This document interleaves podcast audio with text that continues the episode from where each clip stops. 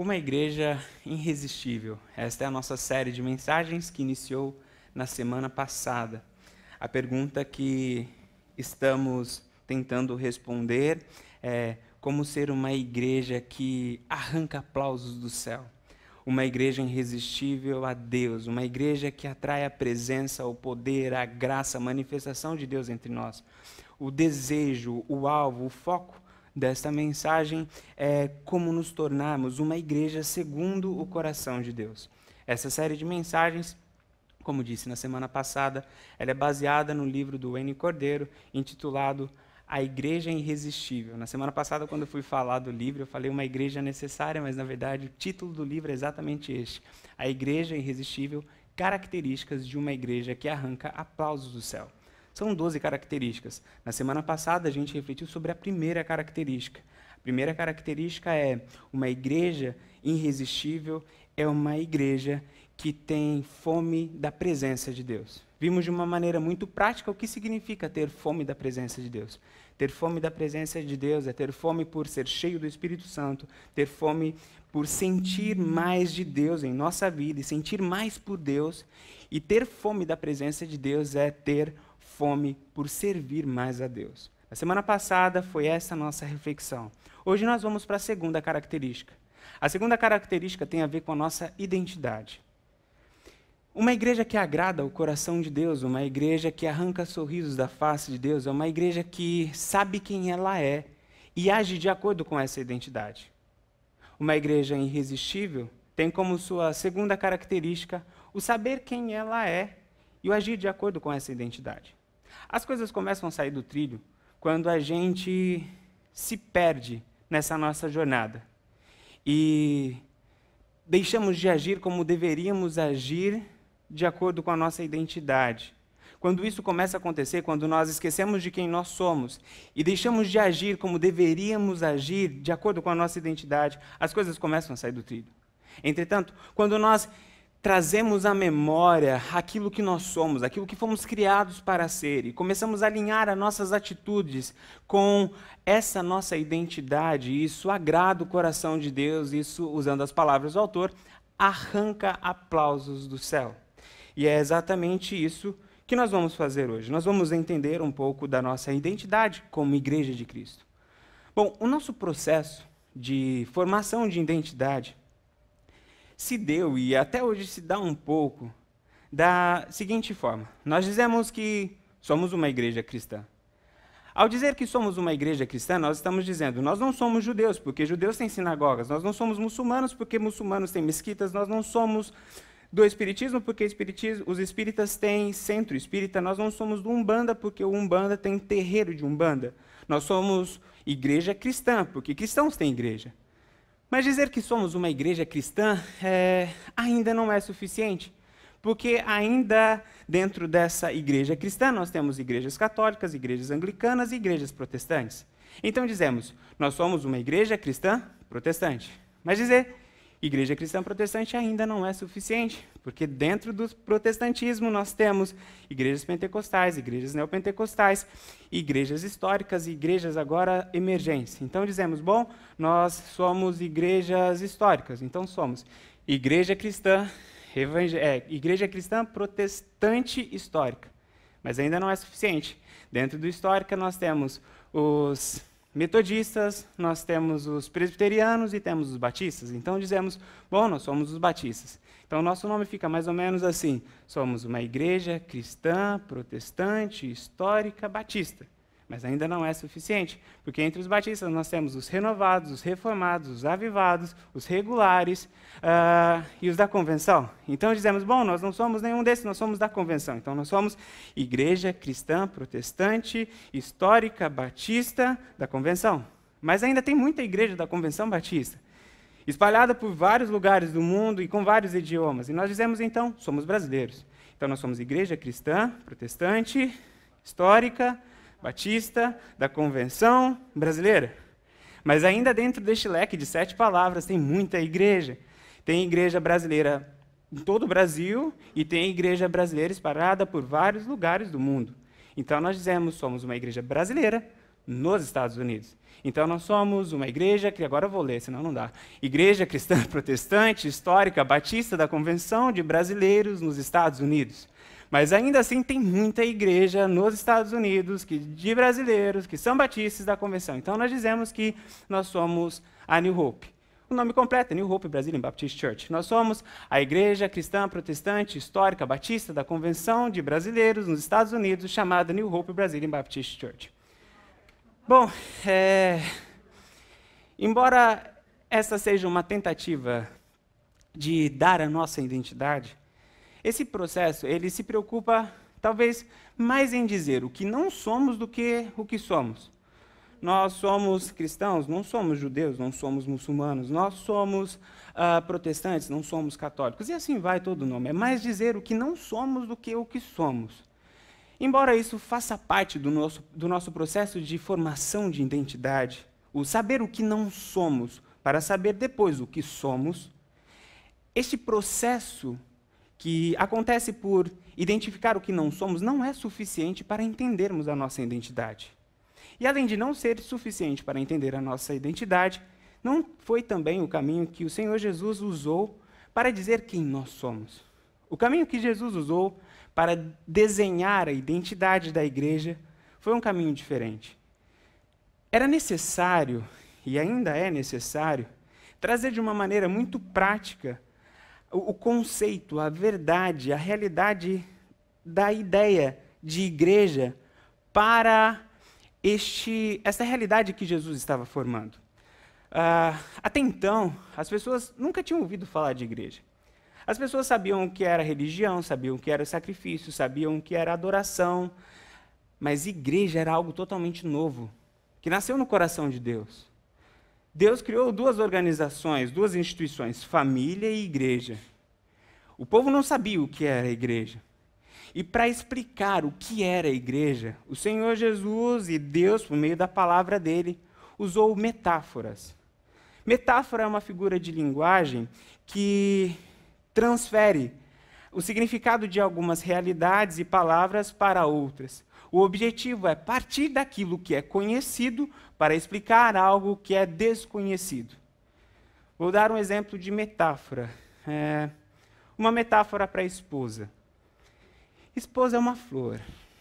Ela é delicada, cheirosa, bela, tem espinhos. E é os irmãos, os maridos que conhecem a importância do conhecer os espinhos para a gente não se espetar ou ser espetado, sabe a profundidade dessa metáfora. Se alguém me perguntar o que é ter uma esposa, eu posso usar a metáfora da flor para explicar o que é ter uma esposa. Você tem que regar, você tem que cuidar, você tem que tratar com delicadeza, você tem que tomar os cuidados para não se machucar e para não machucar ela.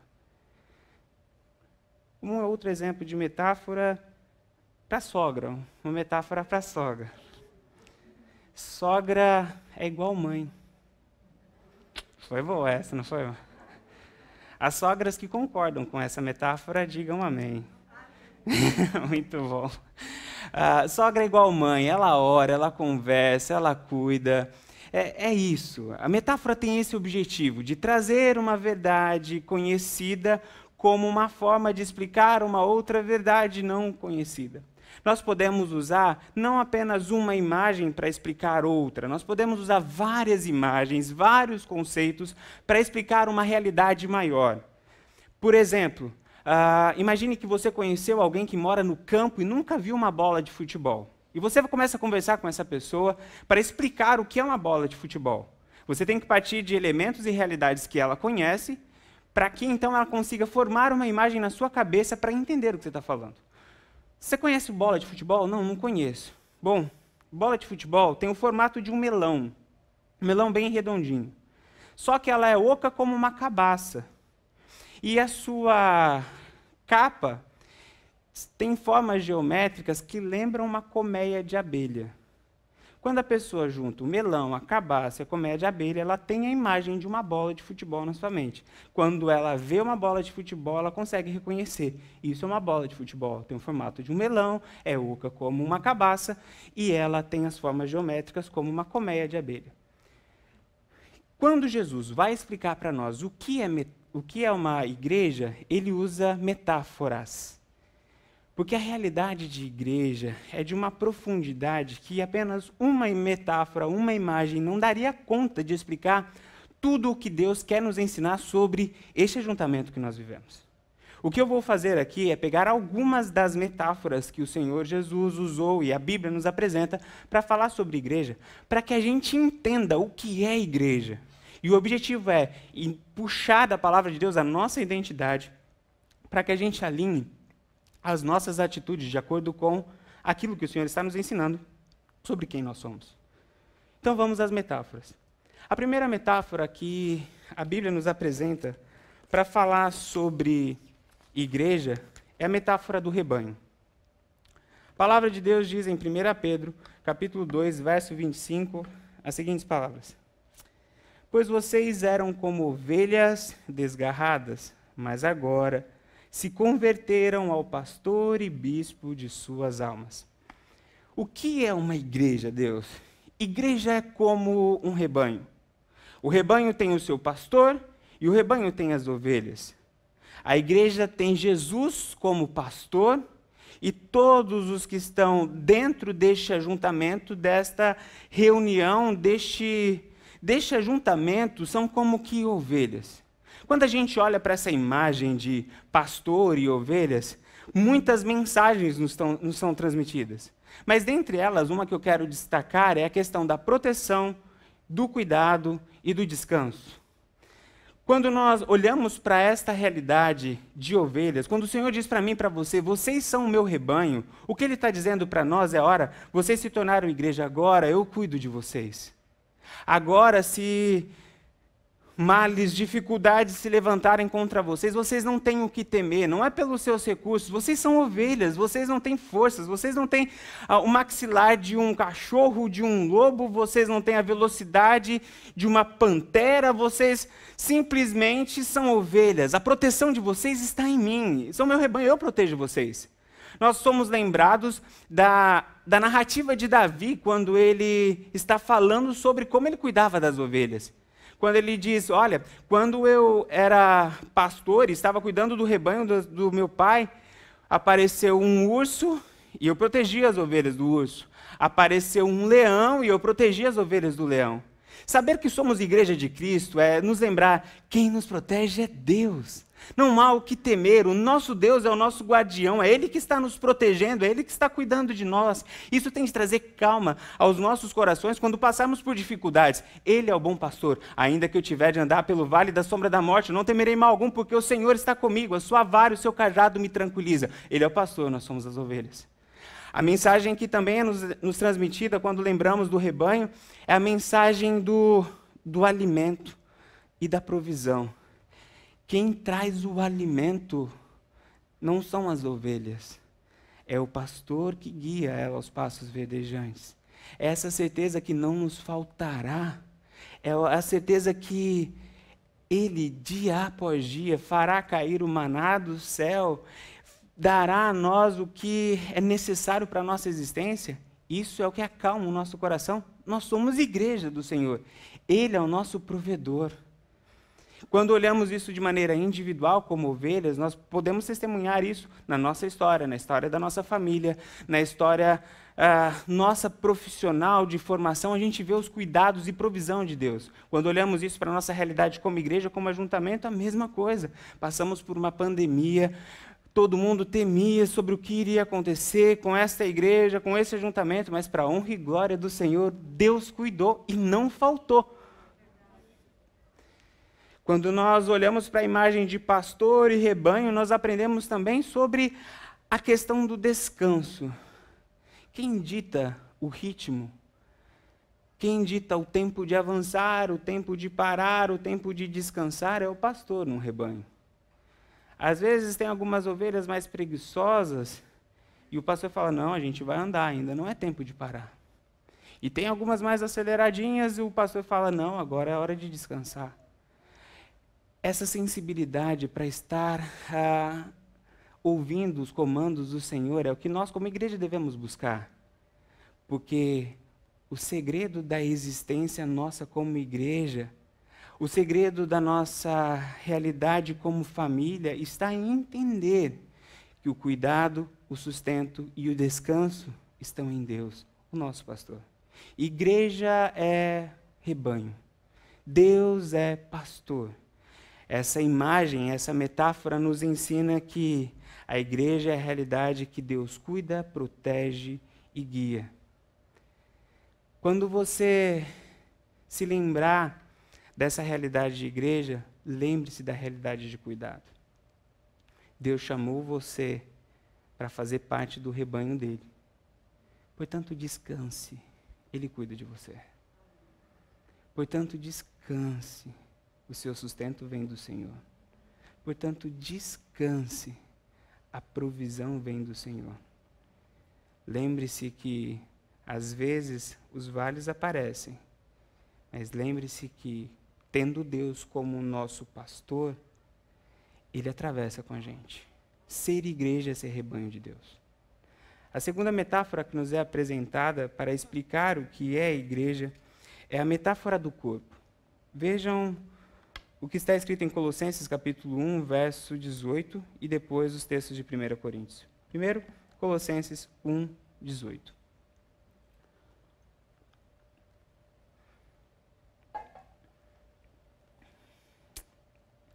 Ele é a cabeça do corpo, que é a igreja. É o princípio e o primogênito dentre os mortos, para que em tudo tenha a supremacia. Depois, 1 Coríntios capítulo 12, verso 12 e depois o verso 27.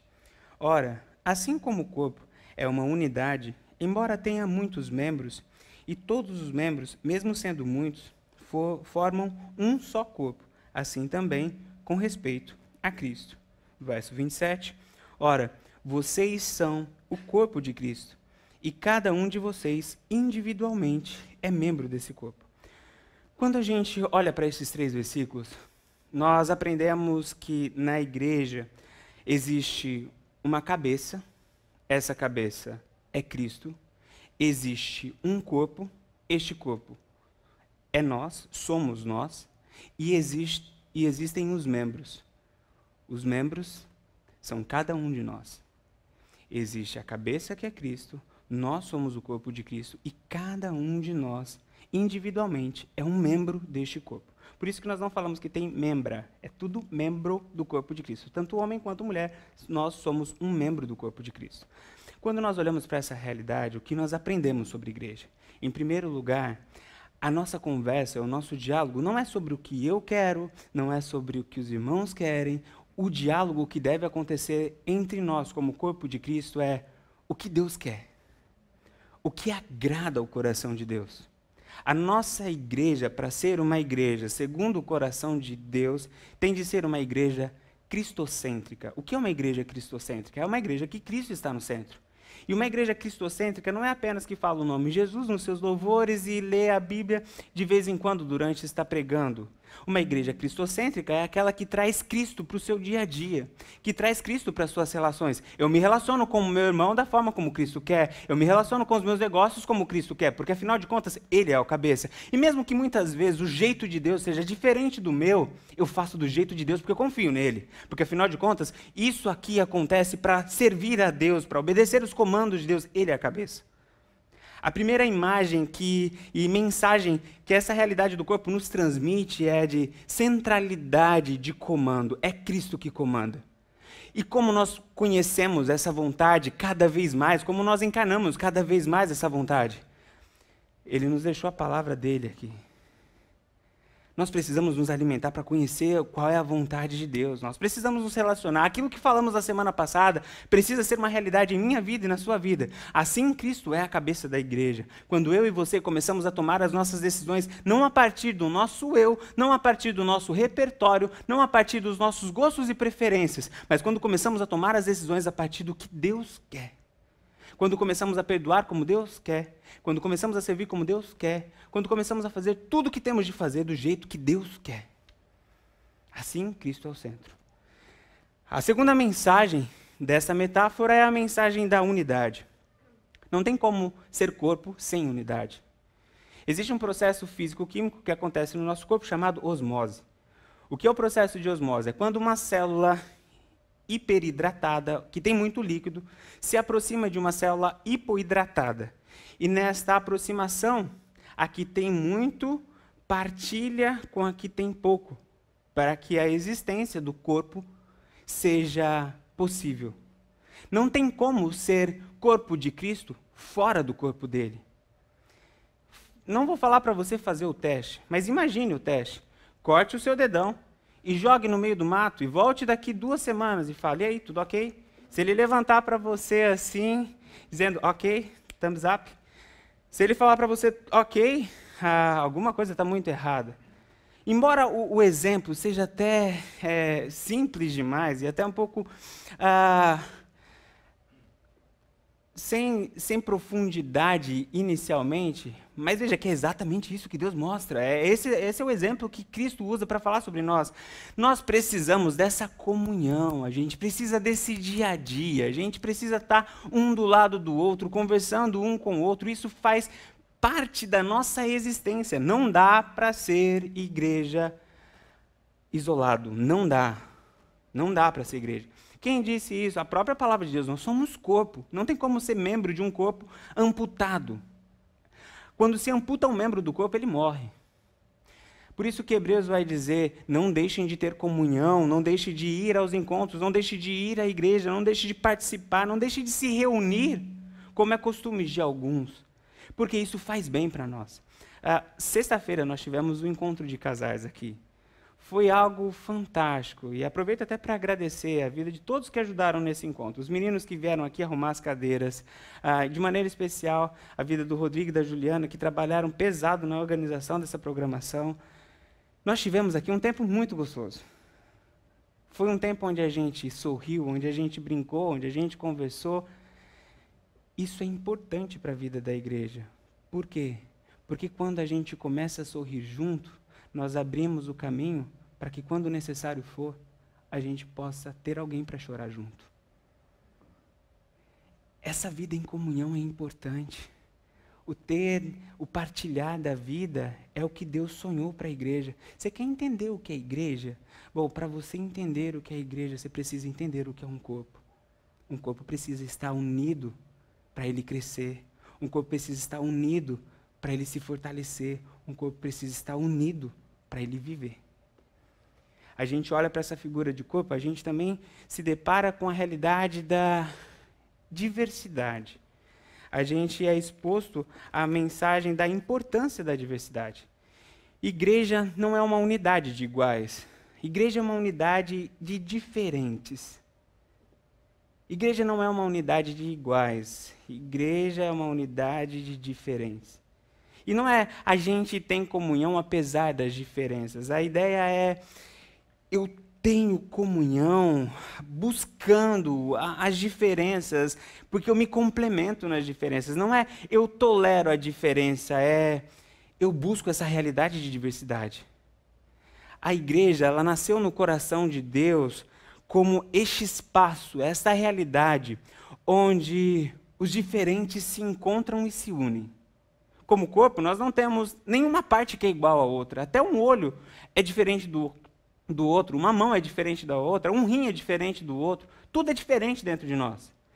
E essa imagem é tomada para dizer: vocês não precisam ser iguais para caminhar junto. Vocês não precisam ser iguais para viver em paz. O corpo de você não é o corpo de vocês não é igual. As, as partes não são iguais e mesmo assim existe harmonia, existe trocas, existe ajuda, existe crescimento.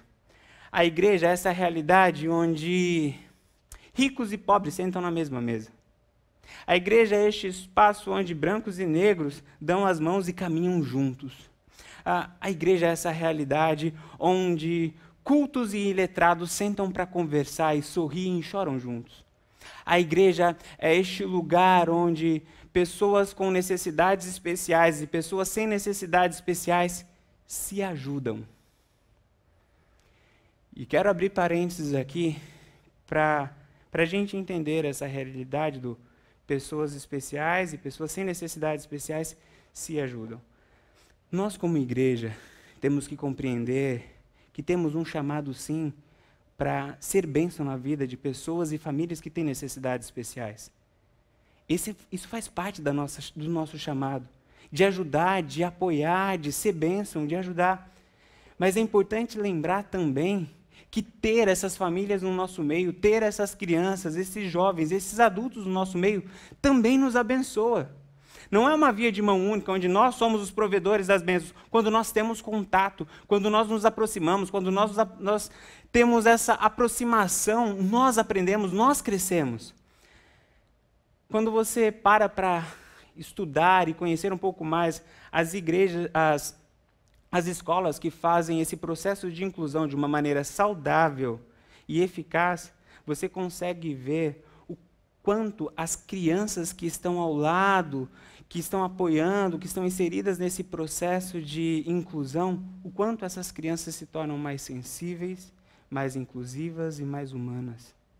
Eu acredito que essa realidade de diversidade é importante para nós como igreja.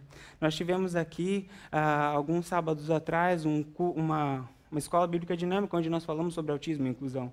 Aquilo, para mim, foi uma aula fantástica.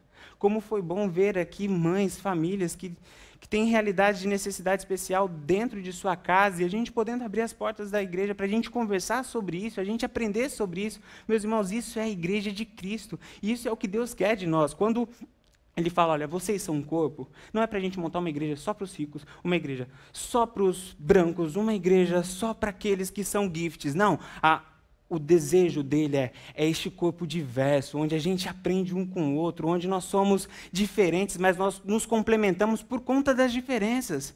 Isso faz parte da nossa vida e isso tem de ser buscado por nós, essa comunhão. Nós precisamos um do outro.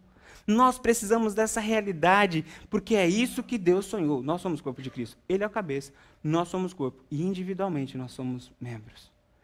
Ser igreja é ser corpo. Se perguntasse para Deus, para Cristo, explica para mim, igreja. Ele vai falar: olhe para o corpo humano. Está vendo a cabeça?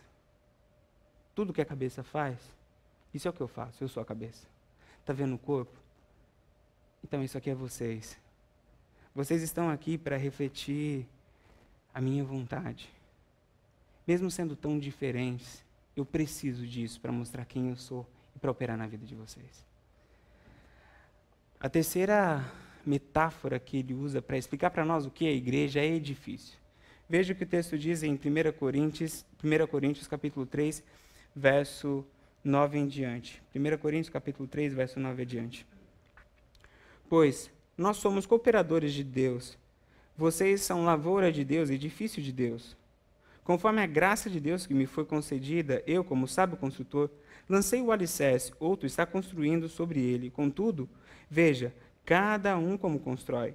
Porque ninguém pode colocar um outro alicerce além do que já está posto, que é Jesus Cristo. Se alguém constrói sobre este alicerce, usando ouro, prata, pedras preciosas, madeira, feno ou palha, sua obra será mostrada, porque o dia atrará a luz, pois será revelada pelo fogo, que provará a qualidade da obra de cada um.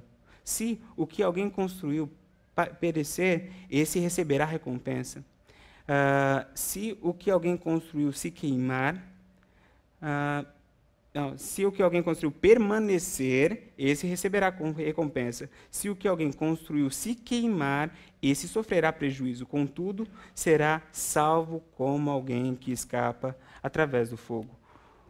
Essa metáfora nos diz que igreja é edifício. Olhando para um edifício, nós temos o fundamento e nós temos a edificação. Fundamento é Cristo. Ele é o que sustenta, ele é o que dá o tamanho, a proporção, ele é o fundamento.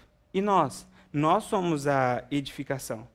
Essa imagem traz para nós uma mensagem sobre a nossa responsabilidade no processo de construção e edificação da igreja. O que ele diz aqui é: nós escolhemos os materiais, nós escolhemos como as coisas vão acontecer e depois nós só vamos ter que prestar contas, mas essa é uma responsabilidade minha e sua. Vocês querem entender o que é igreja? Lembre-se que igreja é aquela realidade onde eu sou o fundamento, mas que vocês têm a parte de vocês que as coisas vão tomar as proporções de uma maneira equivalente à realidade que vocês estão construindo na vida de vocês. Em outras palavras, o que isso significa é que a nossa igreja será tão envolvente quanto nós, eu e você, nos envolvemos. A nossa igreja se dedicará tanto quanto eu e você nos dedicamos. A nossa igreja será receptiva, na mesma proporção que eu e você somos é, receptivos. A nossa igreja será alegre, amável, dócil, da mesma forma, na mesma proporção que eu e você somos alegres, amáveis e dóceis. A nossa igreja é um reflexo também daquilo que nós somos. A imagem de edificação é exatamente isso, é que nós temos a nossa parte. É um convite para nós sermos a mudança que queremos ver. Se queremos que a nossa igreja seja uma igreja mais forte, nós devemos nos fortalecer. Se quisermos que a nossa igreja seja uma igreja mais unida, nós devemos nos unir. Se nós quisermos que a nossa igreja tenha menos guerra, nós temos de parar de fazer guerra. Se nós quisermos que a nossa igreja seja mais evangelizadora, nós temos de começar a evangelizar. O que a imagem, o que a metáfora do do, da edificação nos traz é exatamente isso. Eu sou fundamento, vocês são a edificação. Vocês têm que escolher o material com que vocês estão usando. Vocês fazem parte dessa construção. E eu dei dons para vocês, eu dei recursos para vocês, eu dei o tempo de vocês para que vocês façam um bom trabalho. Esse é o chamado de Deus para nós.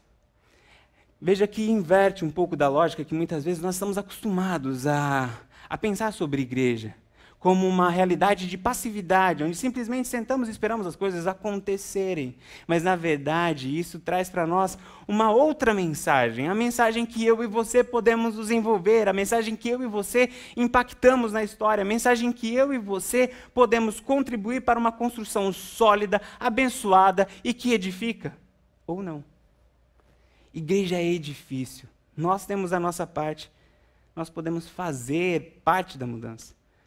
Conta-se uma história, e acredito que é uma história real, que o homem saía toda manhã de sua casa para o seu trabalho, e antes de sair pela porta, ele fazia uma oração junto com a sua esposa: Senhor, use a minha vida para que o mundo possa conhecer Jesus, que eu possa refletir quem Jesus é. Essa oração era feita todas as manhãs em família.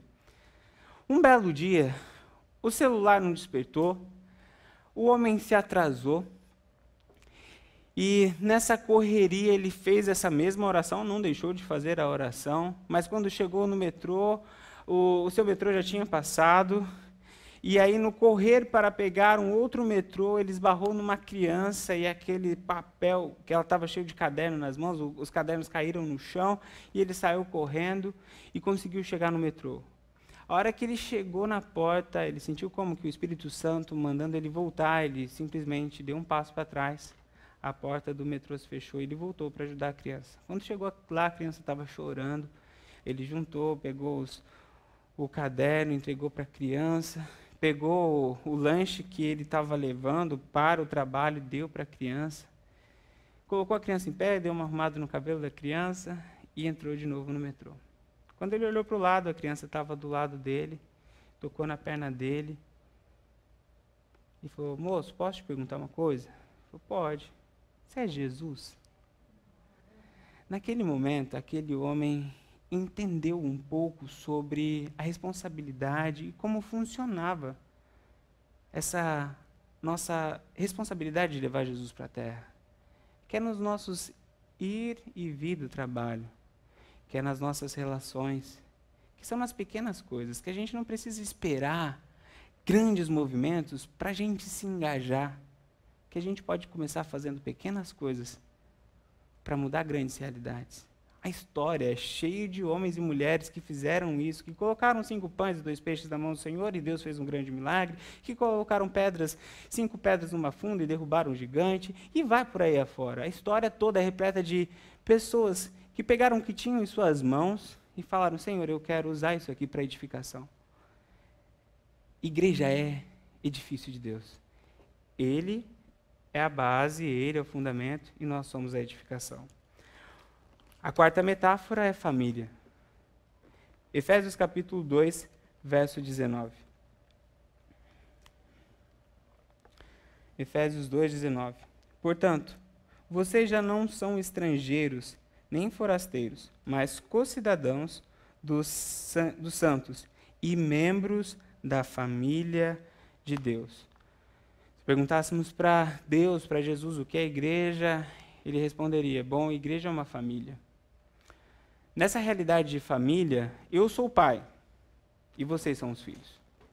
Quando a imagem de pai é apresentada, uh, nós somos remetidos àquela ideia do pastoreio, do pastor que cuida, do pastor que protege. Somos remetidos também à imagem da cabeça, que é Cristo, é aquele que comanda, é aquele que coordena, porque, como pai, ele é o que dá as ordens e nós, como filhos, temos que obedecer. Mas nós também somos lembrados das nossas relações. Nós somos irmãos, por isso que a gente se chama de irmão, porque somos uma família. E somos uma família porque temos o mesmo sangue. O sangue que corre na nossa veia é o sangue de Jesus Cristo. Nós somos irmãos. Essa imagem aqui, sabe, de um irmão abraçando o outro, é, eu imagino que do céu é isso que, que Deus espera ver de nós. A nossa relação não, não, não deve acontecer por meio de interesse, não deve acontecer por meio de partidarismo, não deve acontecer ah, por meio de conveniência e prazer, mas o que deve nortear as nossas relações é o amor. Isso é igreja. É um lugar onde as pessoas se relacionam baseados no amor. Eu amo meu irmão. Às vezes ele pisa no meu calo, às vezes ele pega o meu brinquedo, às vezes a gente. Mas eu amo ele. Igreja é esse lugar onde o que deve coordenar as nossas relações é o amor. Se tem alguma coisa diferente que isso, se tem algo entre esse amor, quero dizer que essa não é a vontade de Deus e que não vai dar para ser uma igreja irresistível a Deus se o que nortear as nossas relações não for o amor. Se esse amor não for apenas, se não for um amor verdadeiro, se for apenas um amor de palavras, não vale. Igreja, essa família onde Deus é o Pai e nós somos irmãos. Quando nós cultivamos isso, e isso é por todos, todos aqueles que têm o sangue de Cristo correndo em suas veias, estes são os nossos irmãos. Abrindo parênteses aqui novamente, e a gente parando por alguns instantes para a gente refletir sobre nossos irmãos. Pense em algum irmão que você teve algum problema ou tem algum problema teve alguma dificuldade ou tem alguma dificuldade. Eu quero dizer para você uh, que o que Deus espera de nós é mais ou menos essa realidade. Ah, mas isso é uma utopia. Não, isso é igreja. Isso é família. Embora muitas vezes nas nossas famílias carnais, às vezes a gente tem problema e não resolve, e tem irmão que enterra o outro sem falar com ele. Quero dizer que Jesus Cristo não morreu na cruz para que a gente vivesse um tipo de relacionamento dessa ordem, marcada por rancor e por ódio. Porque ele morreu por conta dos nossos pecados e ele nos perdoou. Sabe, o que a gente tem que cultivar aqui dentro deste lugar é esse tipo de relacionamento. É família. A gente tem que se amar? Sim. A gente tem que cuidar um do outro? Sim. Porque nós somos irmãos. Ou nós fazemos isso, ou a gente muda o nome. Não somos igreja. Não somos família. Não somos irmãos. Porque irmão que irmão cuida. Irmão que irmão ama. Irmão que irmão suporta. Irmão que irmão suporta no sentido de dar suporte. Irmão que irmão sustenta. Isso é ser irmão. Igreja é uma família onde as nossas relações é baseada no amor. Como está o seu amor pelo seu irmão? Se quisermos ser uma igreja irresistível aos olhos de Deus, isso importa. Isso importa. E mais uma vez, isso depende de mim, isso depende de você. É amar. Às vezes é difícil, porque o nosso coração é duro. Não é porque o outro faz coisa difícil, não. É porque a, a dificuldade de perdão não tem a ver com o outro, tem a ver com a gente. A dificuldade de reaproximação não tem a ver com o outro, tem a ver com a gente. Porque, veja, Jesus foi capaz de perdoar aqueles que o crucificaram. Isso mostra o coração de Jesus. Quanto maior for o coração de Cristo dentro de você, a realidade de Cristo dentro de você, mais fácil será para perdoar, mais fácil será para amar. E amar, amar desse tipo. Tem alguns que são contrários a isso, falam, não, não precisa ser desse jeito, mas eu não consigo entender o amor ágape, que é o amor que devemos viver entre nós, de uma maneira diferente que essa. Se eu sou capaz de entregar a minha vida, por que eu não sou capaz de conversar? Amor ágape é isso, você tem que se amar com amor ágape. Se você é capaz de entregar a sua vida porque você não consegue perdoar, porque você não consegue, não tem como. É, é evangelho, é igreja. E eu quero dizer, isso não é ruim não, tá, gente? Quando a gente começa a viver isso, isso é a coisa melhor do mundo. Às vezes a gente tem dificuldade de se livrar do nosso rancor, das nossas mágoas, mas quando a gente se livra, é a melhor coisa que acontece. Quando você libera perdão, quando você caminha, quando você abraça, quando você se reencontra, quando você confessa seus pecados, isso lava a nossa alma. Isso é cuidado de Deus, isso não é fardo, isso é bênção. Quem já experimentou o sabor de uma reconciliação sabe que é muito mais prazeroso do que o sabor do rancor. Isso é família. A última imagem, a última metáfora que o Senhor usa para que eu quero destacar para falar sobre igreja é que a igreja é a noiva de Cristo. Primeira, 2 Coríntios, capítulo 11, verso 2. 2 Coríntios, capítulo 11, verso 2. O zelo que tenho por vocês é um zelo que vem de Deus. Eu os prometi a um único marido, Cristo, que é, Cristo querendo apresentá-los, apresentá-los a Ele como uma virgem pura. O zelo que tenho por vocês é um zelo que vem de Deus.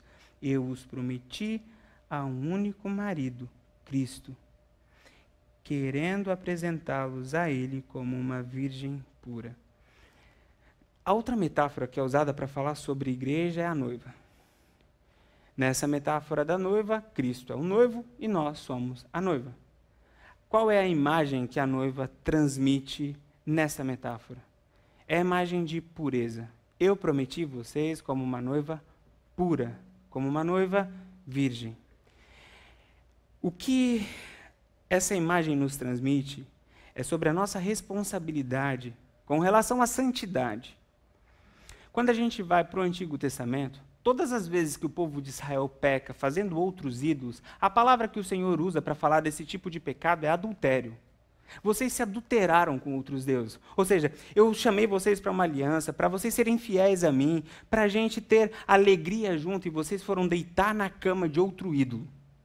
Para tornar isso ainda mais claro, para tornar isso ainda mais palpável, o Senhor escolhe um profeta chamado Oséias e pega esse profeta Oséias, é uma das histórias mais loucas que tem na Bíblia, e fala para Oséias: Oséias, você vai se casar com uma mulher adúltera, com uma prostituta.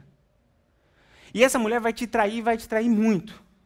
E depois você vai pegar e vai voltar, vai perdoar ela, e aí ela vai te trair de novo, e você vai aceitá-la de volta, e você vai perdoar ela. E eu quero que você faça isso diante de todo Israel. A nação de Israel começou a ver isso, o que Oséias estava fazendo, o quão perversa era aquela mulher, quão podre ela era. E eu virou para Osés e falou: Osés, o que, você está fazendo? Você é um homem bom, um homem justo, um homem de Deus. E você está fazendo isso, sabe, se dando a esse papel. Nesse momento, Osés virava para a nação de Israel e falava assim: é exatamente isso que vocês estão fazendo com Deus.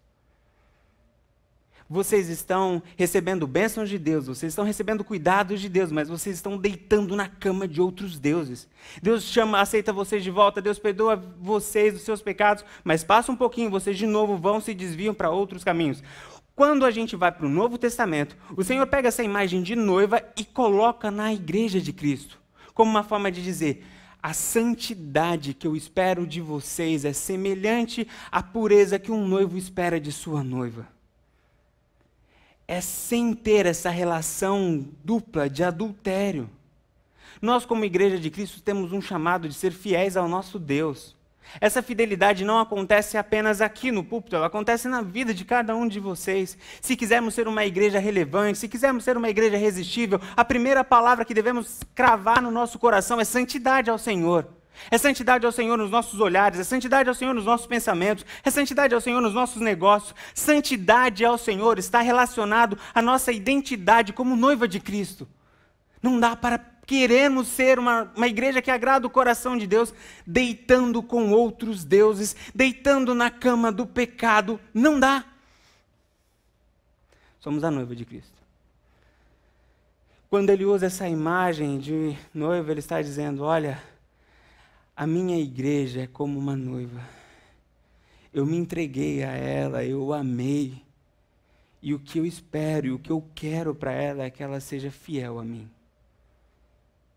Em tudo que ela faz. Que o amor dela seja fiel, intenso e verdadeiro por mim. Que ela ame mais a mim do que, do que o mundo que ela ame mais a mim do que os prazeres do mundo, que ela ame mais a mim do que o dinheiro, que ela ame mais a mim do que as suas amizades, que ela ame mais a mim do que qualquer outra realidade, porque eu sou o noivo. Santidade ao Senhor. Ainda nessa figura de noiva, a última mensagem que a gente pode extrair dessa metáfora é a mensagem do casamento. Apocalipse, verso 21, 1 e 2. Apocalipse, capítulo 21, verso 1 e 2. Então vi nos céus a nova terra, pois o primeiro céu e a primeira terra tinham passado, e o mar já não existia. Vi a cidade santa, a nova Jerusalém, que descia dos céus da parte de Deus, preparada como uma noiva adornada para o seu marido. Sabe essa essa relação em que nós ansiamos este dia em que iremos morar de uma maneira plena com o nosso noivo. Sabe aquela sensação? Aqueles que são casados e que tiveram este momento de expectativa do preparo do casamento, sabe? Entende isso. Sabe aquele, aquele momento que você ia se despedir da sua namorada e do seu namorado? Você, ah, não vejo a hora da gente estar tá casado, da gente não precisar se despedir mais, da gente viver junto para o resto de nossas vidas. Ele pega, Deus pega essa imagem da, do desejo do viver juntos até que a morte nos separe do noivo e da noiva e traz isso para a relação dele com Deus, para a relação da igreja com Cristo. É, deve existir em nós esse desejo pelo céu essa expectativa do reencontro, de, de entender que aqui não é o nosso lugar. É isso que tem que arder no nosso coração. Ah, ontem, num momento do, que eu estava preparando a mensagem, ah, eu liguei alguns louvores e, e comecei a adorar a Deus. E eu comecei a imaginar como vai ser esse dia a igreja louvando a Deus e o Senhor vindo em sua glória e a gente poder olhar na face do Senhor Jesus Cristo e poder dizer muito obrigado. Em primeira pessoa, muito obrigado porque o Senhor me salvou, obrigado por todos os livramentos que o Senhor me deu, obrigado pela sua obra em minha vida. Sabe, é como noivas, esse, essa tem de ser a nossa essa, uma realidade dentro do nosso coração, a realidade do desejo do reencontro, da eternidade juntos. Nós somos a noiva de Cristo. O nosso lar não é aqui, a nossa casa não é aqui, o nosso lar é o céu. O problema é que, como noivas, a gente parece que muitas vezes queremos viver solteiros. Gostamos da dessa realidade, dessa falsa liberdade que temos. Mas Cristo nos diz: olha, é, vocês são minha noiva. E se vocês me amam de verdade, o céu é o seu lar, o céu é o seu alvo, o céu é o seu desejo. Quando a gente olha para todas essas metáforas, rebanho, corpo, edificação, família, noiva, a gente consegue compreender um pouco melhor o que é igreja. Igreja é o rebanho de Cristo. Ele é o pastor. nós somos as ovelhas. Igreja é o corpo de Cristo. Ele é a cabeça, nós somos o corpo. Igreja é edificação. Ele é o fundamento. Nós somos a edificação, é o que está acontecendo aqui. Igreja é família. Ele é o pai. Nós somos filhos e somos irmãos. Igreja é a noiva. Ele é o noivo amado. E nós somos aquela que arde em amor, buscando santidade e com os olhos fixos no céu. Isso nos ensina sobre paz no coração, sobre nossas relações. Isso nos ensina sobre o nosso engajamento neste lugar. Essas metáforas nos ensinam sobre a nossa santidade. Quando nós juntamos todas essas metáforas, eu acredito que a gente consegue entender um pouco melhor o que é a igreja. Eu quero convidar você a fechar os seus olhos e a pensar em tudo que a gente falou aqui. Eu não sei qual é a parte, eu não sei qual é a porção que foi para você. Eu não sei se você está passando por um momento em que você tem de desfrutar da realidade de rebanho, do cuidado do pastor. Eu não sei se a questão é relacionada ao corpo, onde você precisa vivenciar e tratar a comunhão sua com o seu irmão. Talvez o seu problema esteja na questão da edificação. Deus está te chamando para servir, Deus está te chamando para arregaçar as suas mangas, porque afinal de contas aqui a igreja é a edificação de Cristo, e você ainda não disse sim. Ou pode ser que o problema esteja na, na imagem de família.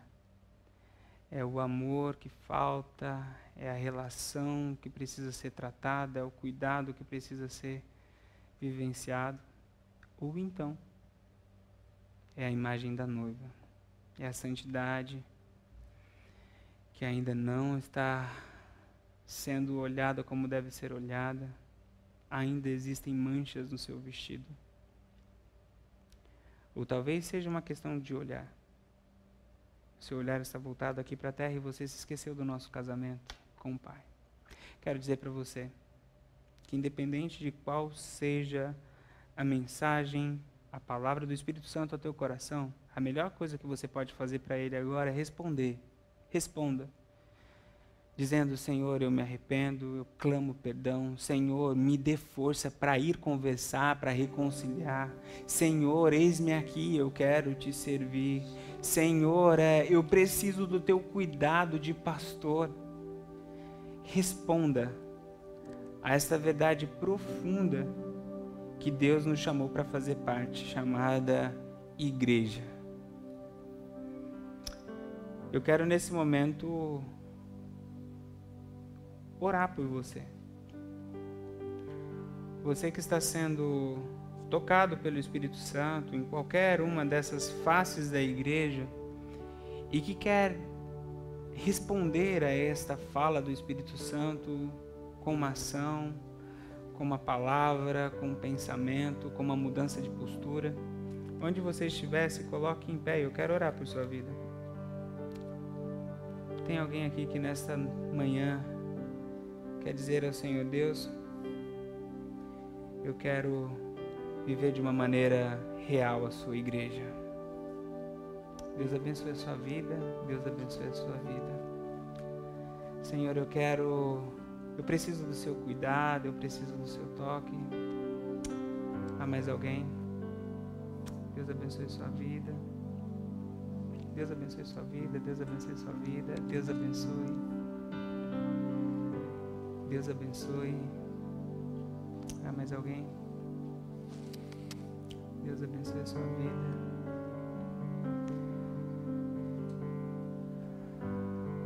Senhor nosso Deus e nosso Pai, eis aqui a sua igreja, eis aqui o seu povo, eis aqui o seu rebanho, eis aqui o seu corpo, eis aqui, Senhor, a sua noiva, eis aqui a sua edificação, eis aqui a sua família, Pai. Nesse momento, a nossa oração é para que o Senhor derrame a tua graça, derrame a sua bênção sobre as nossas vidas. Pai, em nome de Jesus, o Senhor sabe a resposta que cada um está dando ao Senhor nessa manhã. Tanto os que estão aqui neste lugar, como os que estão nos acompanhando pela internet. A nossa oração é para que o Senhor se manifeste, ó Pai. Que essa resposta seja ouvida pelo Senhor e que gere mudança nas nossas vidas, Pai. Nós queremos mais de Ti, nós queremos viver de acordo com aquilo que o Senhor nos chamou. Pai, nós queremos ouvir de Tua boca, ó Pai, o que nós somos, para que a gente possa viver cada vez mais alinhados ao Teu querer, ó Pai. Nós te amamos, nós adoramos ao Senhor e o nosso desejo é ser uma igreja que agrade o Teu coração, ser uma igreja que louva a Ti, ó Pai, e que arranca sorrisos de Sua face, ó Pai. Em nome de Jesus, nos ajude, lapide os nossos corações, abençoe a Tua igreja, ó Pai. Nós clamamos ao Senhor Pai, em nome de Jesus, que possamos viver de acordo com a identidade que o Senhor nos deu. Que as nossas ações honrem o Teu nome aqui na terra. Em nome de Jesus. Amém. Eu quero convidar todos agora a se colocarem em pé e a cantarmos juntos essa canção que diz o que nós somos. Cante essa canção lembrando de tudo o que nós ouvimos nessa mensagem e faça dessa canção mais uma declaração de amor ao Senhor, dizendo: Senhor, eu sou quem dizes que eu sou.